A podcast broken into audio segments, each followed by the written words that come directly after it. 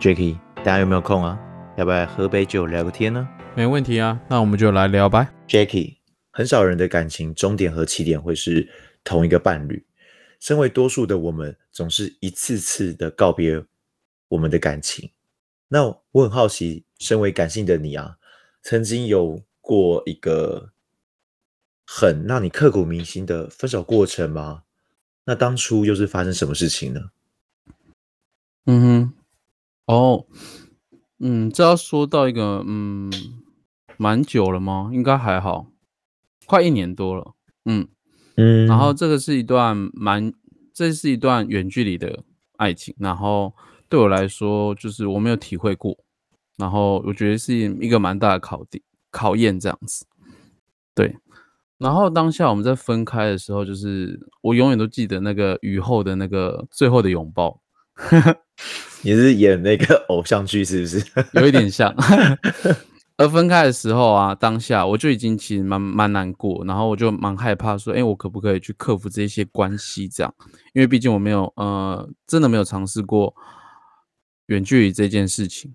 对嗯然后不过在这远距离的时间呢、就是既然我蛮意外的，就是前期我们相处的还不错，然后我们会分享彼此的生活啊，然后我们会相约去哪里旅行啊，然后每天都会用视讯聊天，就是过得还算不错，对，嗯，然后可是就是到疫情的那个时候，好死不死又有一套疫情，坏坏疫情，对，我就渐渐感觉他好像蛮不安的，然后蛮就是有点感觉到我们的之间的那个差距有慢慢浮上台面，就是可能我们的想法、观念上的那个差距。可是我有一再的想要去克服或努力这些事情，但我觉得好像我慢慢怎么努力，这个洞好像就是这么大在那边，就是我补不补补不下来。嗯而我慢慢的后面慢慢感感受不到，就是，呃，他对我的感情跟爱那个感氛围了，对，然后我就真的好，诶，我也真的等到他跟我，他就哭着跟我讲说，我们还是分开一阵子这样子，对，嗯，那他好死不死跟我讲的那一个 moment，我也刚好被验出来，就是那时候最 popular 的病，你说 COVID nineteen 吗？对，啊，对对对，呃，对，所以我当下其实很难受，然后我当下也还了借了一屁股钱，然后就是我还不出来那个钱，那我也不知道怎么搞搞定这些事情，对，所以我当下其实还蛮忧郁的，我甚至有想嗯。了结自己，有之前有听过我们的就知道了吧，对，嗯。然后就是我我那时候就觉得，哎，活着很没有意义，然后很辛苦，对，嗯，这应该就是嗯我最难忘的经验吧，哦，嗯，其实我蛮能理解你这段远距离这段过程，呃，因为我自己也谈了两次的远距离的感情，那我会很深刻的感受到那种远距离带来的所有的，嗯，你要说问题也好，考验也好。然后之前前一阵子啊，我有个朋友跟我分享了一段话，我很喜欢。他说，远距离，远距离其实是一个感情的放大镜，它会将感情的所有一切都放大，不论是你们之间的沟通或是磨合，价值观全部都会被放大，甚至你只要做了一点点让他不如意的事情，他也有可能因此而生气。对，但是为什么会导致这个原因？是因为远距离，我们可能会面临到距离的考验、时间的考验，所以我们会被迫压缩我们的时间。就是原本可能我们每天可以见面两个小时，然后就压缩成一个小时的视讯，甚至走二十分钟的视讯等等的东西。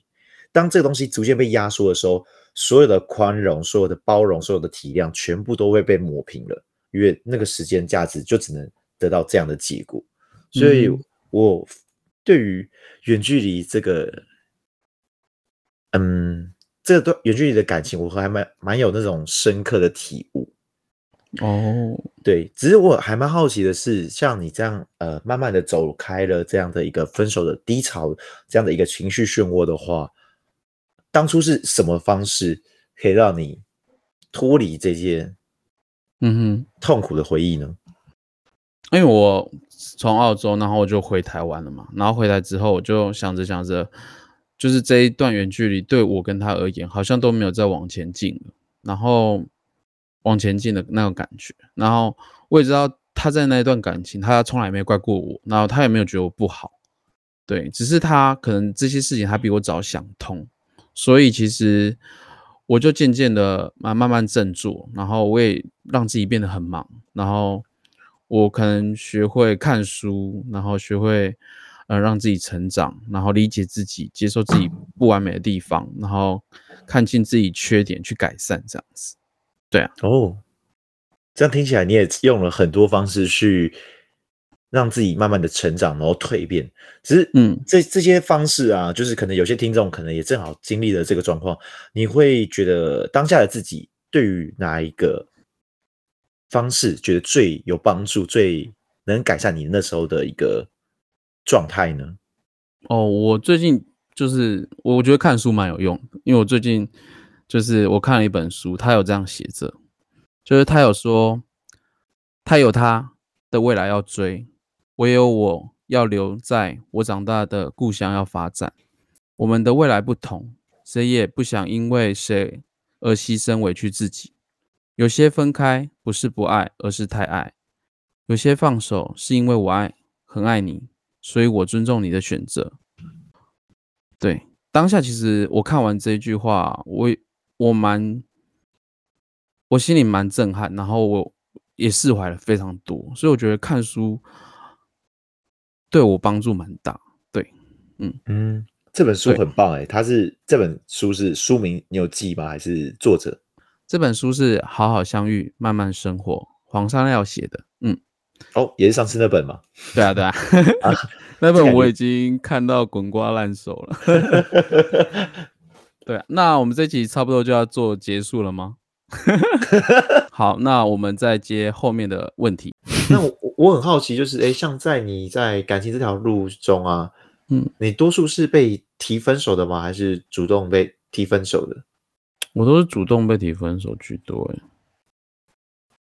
嗯，然后不过我好像都会提早有这个预感，好像哎他会提了的那个感觉，嗯嗯，那你也那你是哪一方？我我我，其实多数我大部分好像都是提的那一个人呢。哦，是哦，对啊，就是，所以你提的时候，你是用什么心境去提这件事情？其实我还蛮好奇，就是提分手的人，呃，他们的想法大概是怎样状况？那么他们会提出分手？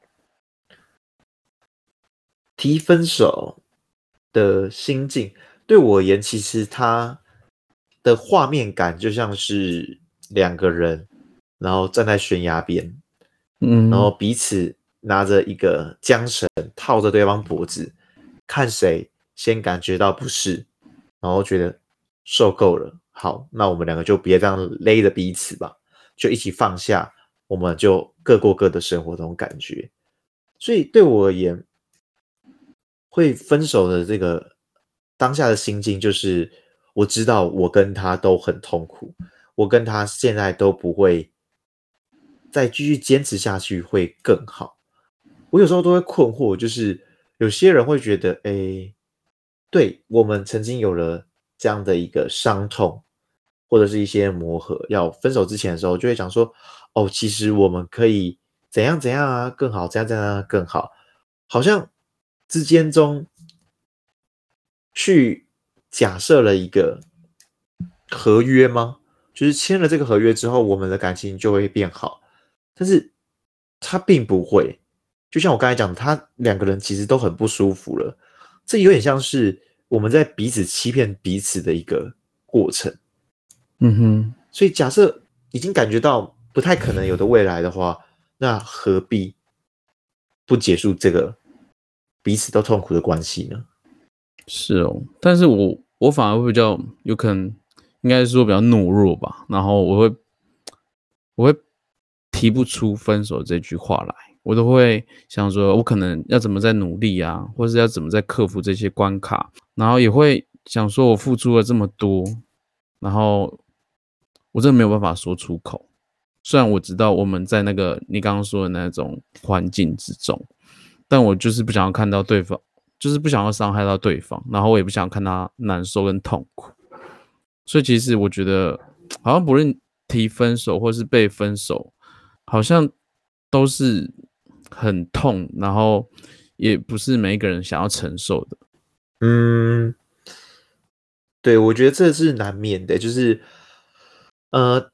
毕竟结束一段关系，我觉得不只是伴侣关系，就算是亲子关系，结束一段关系绝对会是一个非常痛苦的一件事情。但是，我觉得主动去放弃这段关系的人，或者是被迫放弃这段关系的人，其实本质上并没有说谁对谁错，只是一个选择而已。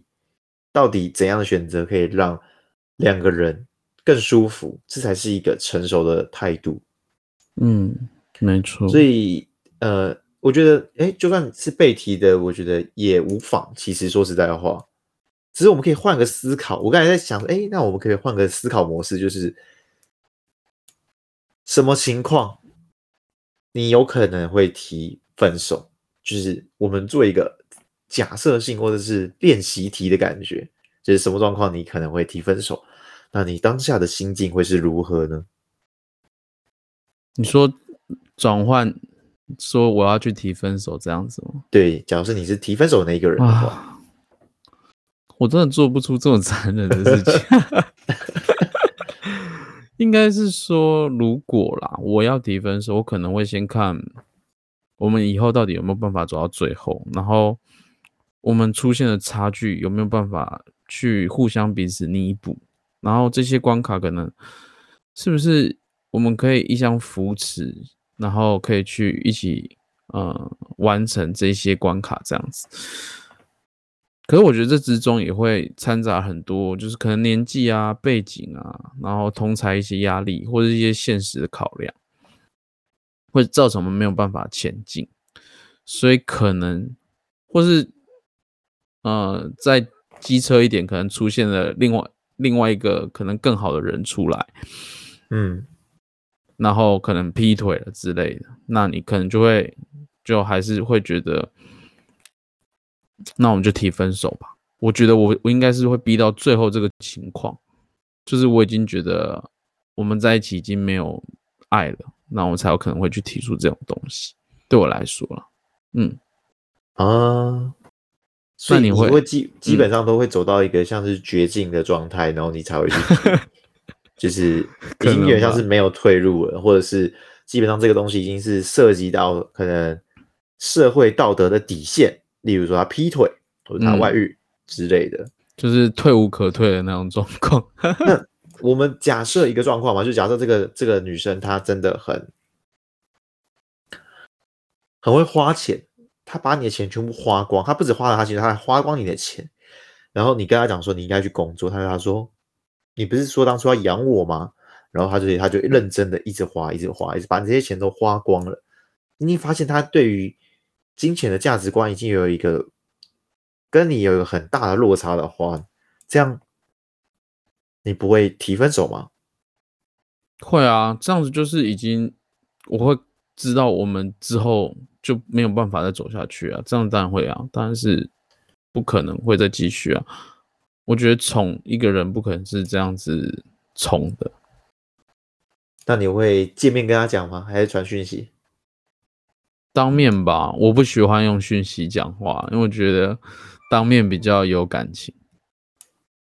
哎，我觉得当面讲这件事情其实是很有一个很有艺术存在的东西，就是他其实会连锁出跑出一堆问题嘛。就举例来说，你们要约在哪里？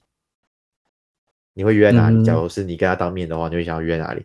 例如说他家附近，他可以走回去的方的的地方，或者是外面的一个餐厅。那他有情绪的话，也知道要节制，或者是一个公园，嗯，或是一个海边之类的吗？就是你会用什么东西来结束我这个关系的点？哦，其实这有一点回到就是之前那一之前前任，他就。他用他原本是用讯息讲，然后讲完之后，他就视讯打来，然后就是哭着跟我讲说要分手。当下其实我觉得我还蛮 shock，然后我会觉得，哎，他这个做法其实我现在想想觉得还蛮成熟，他就是他有表达出他的不舍，所以让我当下其实我觉得我被分手当下，其实我没有这么难过，因为我知道其实我们是相爱的，只是很多事情我们因为未来没有办法在一起。对他那时候是试训。所以我觉得试训还蛮蛮高招的，嗯，哦，不是我，我刚才是说的是就是地点，我就说试训啊，当面的事情，那也算吧，啊，所以你讲的是当面试训，嗯，可是你我我这样困惑点是，呃，好，就算他跟你当面这样死讯，然后你觉得好像没有这么的不舒服感。嗯，但是对你而言的本质不是你还是有点难以放下他吗？对啊，所以到底一个分手，他是要切的很干净，还是应该藕断丝连？就是他要有点连结感吗？让这段关系还可以维持着吗？或者是你觉得他是一个应该有什么循序渐进之类的一个？我自己的想法，我希望，呃，分手可能是慢慢慢慢的。淡忘，淡忘这个人，不是直接切切断任何的联系，因为我觉得可能是你们现在现阶段可能不合，所以造成你们分手。那可能你们下边回到回归到朋友阶段，那之后也还是有可能。我的感觉啦，我不知道，嗯，我会充满了希望。哦，那你那你觉得呢？就是如果分手后，你觉得还有可能再当朋友吗？分手后可不可以当朋友？我觉得这是一层一层的。就是第一个先回答问题，就是到底可不可以当朋友？对我而言，答案是是是可以的，但是可以是要双方都要有一个基本的认知，就是其实我不喜欢。当一段感情就是跟我的感情这样，就是确定要变成朋友，或者不再是恋人的关系的时候，我其实觉得这段时间是不要联络，对我而言是不要联络。而且我经过我的实验证实，就是我觉得这也是一个比较好的方式。嗯，因为彼此都需要花点时间重新把这个人放在一个合理的位置。嗯。呃，朋友不一定可以每天都聊天，但是伴侣好像每天都应该要聊天，就是这个大概的这种分水岭。所以我觉得变成朋友之间的过程中，有一个很重要的点，就是在于角色定位到底是否正确。其实，嗯，这样的聊天、这样的关心、这样的互动，到底是不是朋友该有的，还是？我给自己一个假象，说哦，我们这样叫朋友，但我的心里压根不觉得这样叫做朋友。嗯，没错，对，所以我我才会觉得，嗯，我觉得我会会有一个我自己称为叫做冷却期啊，就是呃，假设我一段感情谈了三年，那我大约会有三分之一的时间。就是三年三分之一就是一年，一年就是我冷却期。所以当我结束一段感情的时候，我大概会有一年的冷却期，然后就一旦一直在思考、调整自己，然后再才会去面对下一段感情。哦，对，所以嗯，对我而言，他是可以当朋友，但是他会有一个一层一层的循序渐进的过程。嗯，但我其实其实今天会想要聊到就是分手这个议题，其实。有一个蛮大的层面，是因为我们其实有一个听众，他问了我们一个问题，嗯，哦，我来讲一下那个大概的过程好了。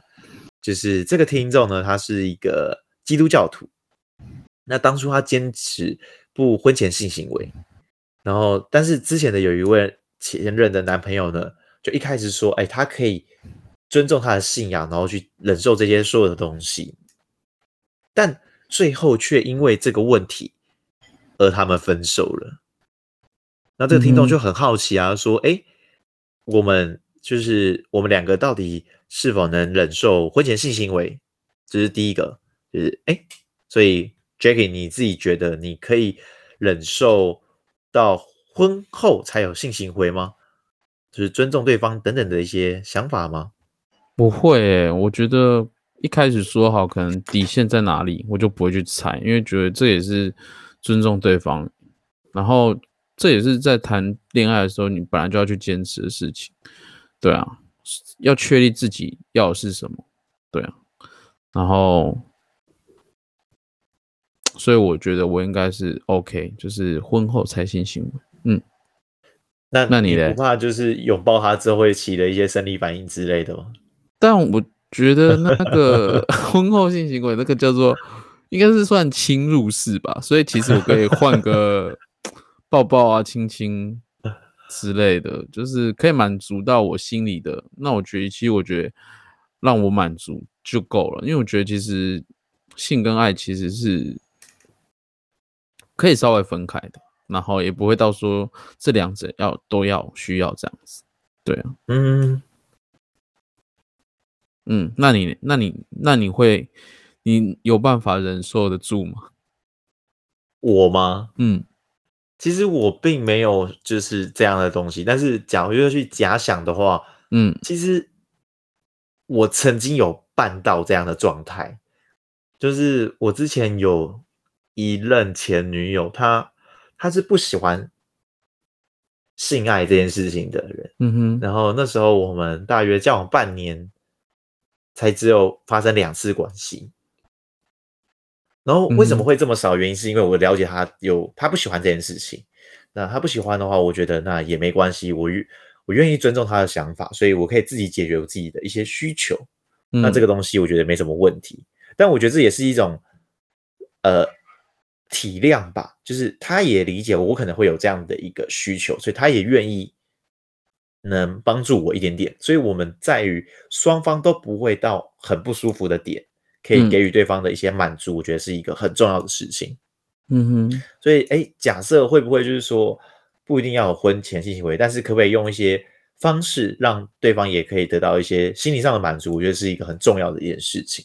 对啊，嗯，像我觉得如果你对方如果没有办法接受基督教徒为什么婚后才性行为这件事情，你也可以让他知道，或是你带他。进到教会，让他知道为什么会有这些事发生，就是看这一位他彼此是有想要理解你。那理解完之后，他如果还是硬要，那我觉得这样子，其实我觉得分手，对啊，我其实我觉得分手就是也是正常，也是必然的，因为就代表你们观念上面其实就不同啊，你们自己的理念也不同，然后他对你就是也没有，他就是一直踩着你底线了，对啊。嗯，确实是，对啊，嗯，会生气耶。还有还有下一个问题吗？哦，有啊，他他还有问，他其实一连串还问了三，总共有问三个问题。嗯哼，然后他接下来问的就是说，哎，假设恋爱是以爱为基准的情况下的话，那对于我们而言啊，爱跟性的比例会是多少呢？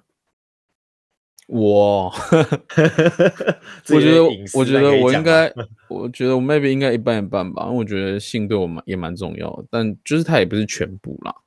就是我觉得每一个人怎么去看待，就是可能对于自己的一些身心状况，还有呃对方的处事，就是那个爱的那些过程，我觉得比较重要。我觉得性是对我来说是该就可有可无吧。就是反正五十五十吧，我觉得我的我的感觉是五十五十。那你，我觉得 我觉得你很厉害。为什么我会这样讲的原因，是因为呃，就是以前啊，可能也没有到多久以前啊，maybe 可能三年三四年前的我，我会说，哎，也差不多五十五十吧。嗯，但现在的我，可能对于性这部分，可能就只剩下二十 percent 吧。哦，是哦，为什么会有这个变化？可能有一部分是因为我老了吧，不是？也，我觉得有一部分是很大原因是可能啊，就是我觉得这个东西确确实会给我愉悦感，但是对我而言，可能疲劳感也会随之而来。那我觉得好老了嗯 哎、假如我多花了这个一小时，我一个小时来读书，不是很棒吗？这个什么？这什么就是回答？当当然，我并不是说我就没有这个需求，只是就对我而言，这个需求会是它是会比较少，但是并不是说我不要，而是它会是一个很特别的意义的存在，它是一种象征我们彼此的关系更升华的一个点。嗯所以，除非就是，呃，今天可能心血来潮，感觉、呃、今天气氛真的很棒，然后今天我真的是很想表达我对你的爱到一个极致的话，那我可能会做这件事情。那不然平常就算你可能在我旁边，那我也不是说哦，有事没事就来两下之类的，对我而言就还好。嗯哼，但我觉得相对的是，我们现在在看待呃性跟爱的方式，其实就是你在哪一个比例的多寡，就是你可以看得出来，就是我们的差异。然后像我就五十五十嘛，你就二十八十啊，对，嗯可能你你比较想要的爱情是彼此双方的一些啊、呃可能是语言上的交流啊，或是一些身身心上面的交流的差异。对，所以你对性好像没有那么大的需求，应该是这样吧？对吧？我可能是我老了吧，不是，我真的不知道啊，只是我我慢慢发现这件事情而已。哦，对啊，可是你现在单身哎、这不是不是什么重点事情。OK，对他后来还有再延伸问另外一个问题啊，就说：哎，嗯。假设我们的伴侣他是一个就像这样的一个呃基督教徒，然后我们也允许了这样的行为，然后直到我们哎婚后的时候才发现，哎，我们好像没有没有那么性生活没那么合。哦那这样的状况下的话，你觉得有可能克服吗？还是有可能会离婚呢？我觉得性这个东西就是慢慢学习，就是彼此其实都要做一些功课，然后如何让对方可能舒服，对哪里不合就去哪里解决嘛。那现在医疗那么发达，如果你是哪里出了问题，就去问医生嘛，对不对？所以其实我觉得这个部分，我觉得我倒还好。我觉得现在医疗上面应该都处理得来啊，应该不会到处理不来吧？我不知道哎、你觉得嘞？我我医疗应该是可以解决这些东西，是没错啦。但是对我而言，我想要回答这个问题之前，我可能会先让我想，我希望这个听众可以先反过来回回头思考他上一个问我们的问题，对他而言，爱跟性的比例到底比例是多少？嗯因为他的性的比例，假如很也跟我一样，就是不高，甚至很低的话，那我觉得合不合不一定这么重要。例如说，他们一个月才一次，或者是一年才一次，甚至更久。嗯那那这个东西对他们的爱情的呃加分或是重要性，其实就没有这么的高。嗯。但假如是诶，他觉得他比较高，甚至他发现哦，一了解这东西是一个新大陆，他觉得这个这个的需求变大的话，他可能会觉得诶，我想要更多。但是、嗯。我们先清楚知道一件事情哦，假设这个这个基督教徒是真的很虔诚，但没有发生过任何关系的话，然后另外一个是有发生过关系，就是跟别人发生关系的人，就是前女友等等的话，其实、嗯。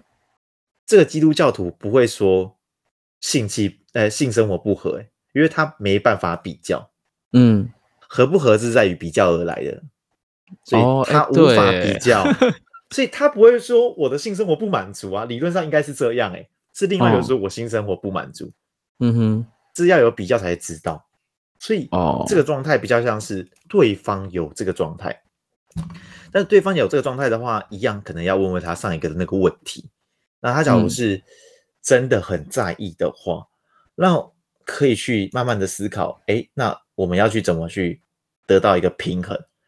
我觉得嗯平衡点，假如真的没办法达到的话，那可能就要学着放下。我觉得这是一个必然的东西。所以你会觉得，如果真的性生活不美满，你会离婚哦？对于他们，假如是性生活是重要的话，因为对我而言，可能我现在是二十趴嘛，可能再过十岁之后就剩十趴，然后再过十岁之后就剩零趴。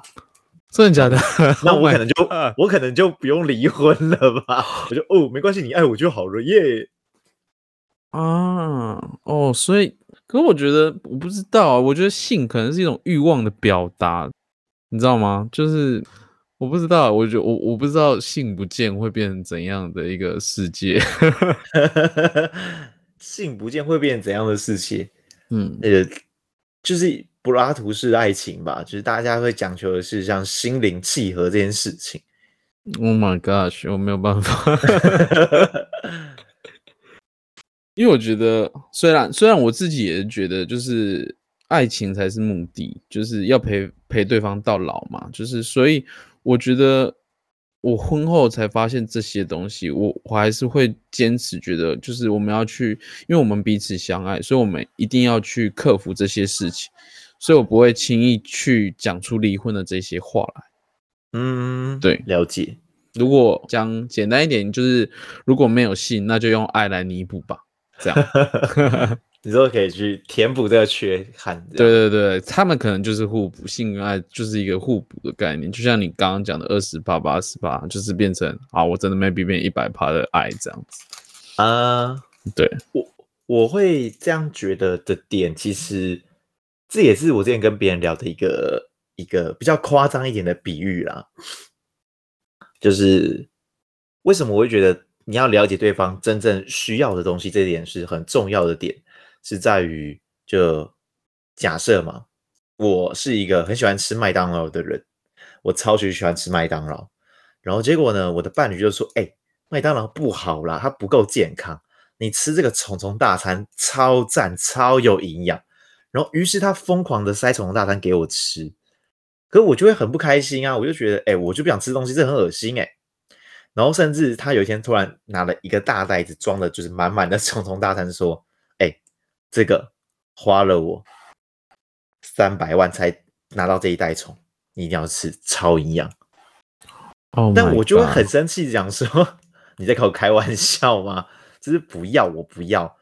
然后他可能就会很生气，讲说：“哎、我都为你付出了这么多、哎，我花三百万只是想给你吃最好的东西，你怎么不懂得感恩呢？”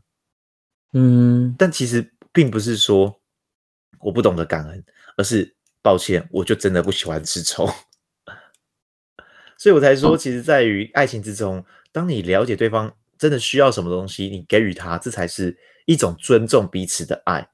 假如你只是一昧的给，我觉得我付出了很多，我给你这么多，你应该感受到爱的话，这不是爱，这其实比较像是，嗯，施舍。我自己觉得比较像施舍的那种感觉。你多了，所以你给他，但他需要吗？他或许根本不需要这些东西。所以我才说，当你理解之后，哎，发现真的他需要的是爱，而你无法提供，哎，你他需要的是性，但是你无法提供性这部分的话，或许懂得放下也是另外一种彼此都舒服的状态。因为我觉得爱情里面就是啊、呃我们两个人在一起就是要一个以一个最完美、最舒服的状态，然后才有可能有办法一直长久的走下去。对啊，嗯，那你觉得我们这样呃，可能也是经历过了几段感情啊。假如真的有一天我们真的走到了别无选择，就像刚才讲的别无选择，你觉得怎样才会叫是叫做一个好的分手呢？就是对于双方而言都会是一个比较舒服的状态。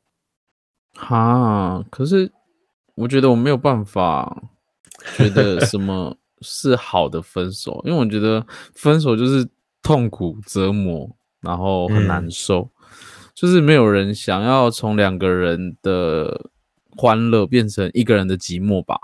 你的伴侣离开之后，你一定没有更自由，你只会无止境的去思念这些事情，可嗯能就会让时间慢慢淡忘，这样而已吧。我觉得没有没有好，没有所谓好的分手，我自己嗯觉得。那你呢？我其实对于我而言，就是不论是分手啊，还是就是任何事件而已，好与坏其实存在于我们自己的心中。你选择去看哪一个面相，就会得到怎样的答案。那对我而言，分手怎样才能叫做好这件事情，就取决于我看的面相。所以我每次都会去告诉自己说，呃，一段感情，我们或许走到了一个最后、最后、最终的一个结局了。我们不用去感叹说，哇，我们过去挥洒了三年、五年、十年等等的时间，这对我们其实并不是应该我们感叹的事情，而是我们要聚焦说，哇，这三年、五年、十年，我学会了什么东西，我更了解了我自己。我觉得在挑选伴侣这段时间，然后一直成长到最后放下的时候，很大的一部分是我们再次的更了解自己，了解自己。到底喜欢什么？了解自己到底在乎什么？我觉得对我而言，伴侣是一种认清，而不是另一半。我并不会缺少了这个人而少了什么东西，而是我多了一面镜子，知道原来我长得是这样。嗯，我还蛮棒的。